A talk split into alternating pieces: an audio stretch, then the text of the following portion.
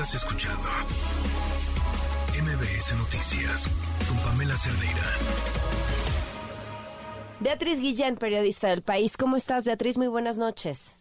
Hola, buenas noches, Pamela. Un gusto saludarte. Oye, primero que nada, felicidades, porque, porque pareciera un paso muy simple, pero lo pensaron, lo investigaron, lo hicieron bien y encontraron una gran cosa. Sí, fue además un paso estresante y de mucho trabajo, mucho y muy difícil trabajo. Oye, me, llama la atención que parte de esto se lo entregan a los autores, a algunos de los eh, textos originales para que lo revisen sin decirle quién es. Dicen si es plagio y, y después supongo les dijeron de quién era la tesis. sí, sí. ¿Qué reacción tuvieron? Pues en este caso, por ejemplo, eh, habló con los dos autores mi compañero eh, Cedric Raciel, pero en el caso del, del exministro español, pues él no está tan metido en aquí en el tema mexicano, entonces no se sorprendió tanto. Y yo creo que Carbonell, pues un poco sí y un poco no.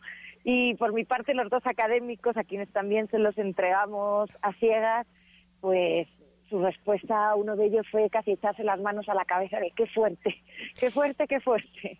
Oye, ¿cómo encuentras la mm, respuesta de eh, el representante legal de la ministra? Pues bueno, a mí me parece que él agarra un argumento como si hubiera sido un descuido, ¿no? Algo eh, sin pensarse que en ningún caso se puede llamar plagio que parecería que entonces es solo pues que la ministra ha dejado sin citar algunas páginas, pero nosotros hemos comprobado que son 209 de 456, entonces en ese caso es un descuido tras otro, ¿no? Es, Son muchas, son muchas páginas seguidas. Él también nombra a dos autores italianos y dice pues que son tan conocidos que ya prácticamente pues son de dominio público, por lo que no habría haría falta ni citarlos. Entonces yo siento que académicamente se le pueden contestar muchas cosas y nosotros yo creo que con la investigación contesta sola a su, a su intento de defensa, porque estamos hablando de casi la mitad de la tesis copiada de otros textos. Claro. Beatriz, ¿qué te parece la respuesta de la Universidad de Anáhuac? Pues bueno, no un poco podríamos decir que se podría esperar un poco más de contundencia porque por ejemplo en el comunicado evitan en todo momento decir plagio. Incluso cuando hablan de las herramientas tecnológicas busquen ahí una forma de las herramientas tecnológicas necesarias en la elaboración de una de un trabajo de titulación. O sea, no, no, no se quieren mojar, defienden además a sus sinodales y al asesor de la tesis, Oye, aquí justo es un tema. ¿Quién, quién, quién, ¿Quién asesoró esa tesis que no se dio cuenta de tamaño plagio? Si estamos hablando de autores tan conocidos, tendría que haberse dado cuenta que no estaban citados o correctamente citados.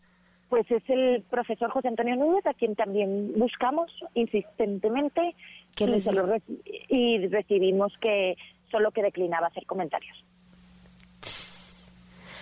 pues la que armaron, este Beatriz. Eh, felicidades de verdad por esa investigación. Eh, ¿Esperan alguna otra reacción? ¿Creen que esto sume a la respuesta del UNAM?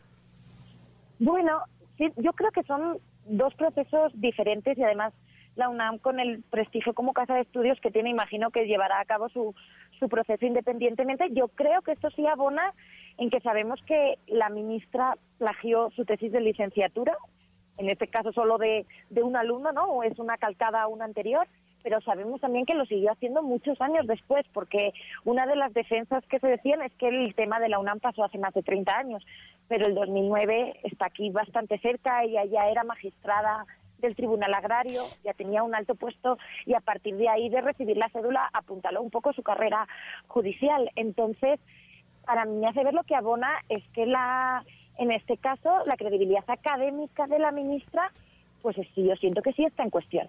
Pues sí. Te agradezco muchísimo, Beatriz, por, por este reportaje y una felicitación a ti y a tus compañeros. Gracias. Un abrazo. Estás escuchando MBS Noticias con Pamela Cerdeira.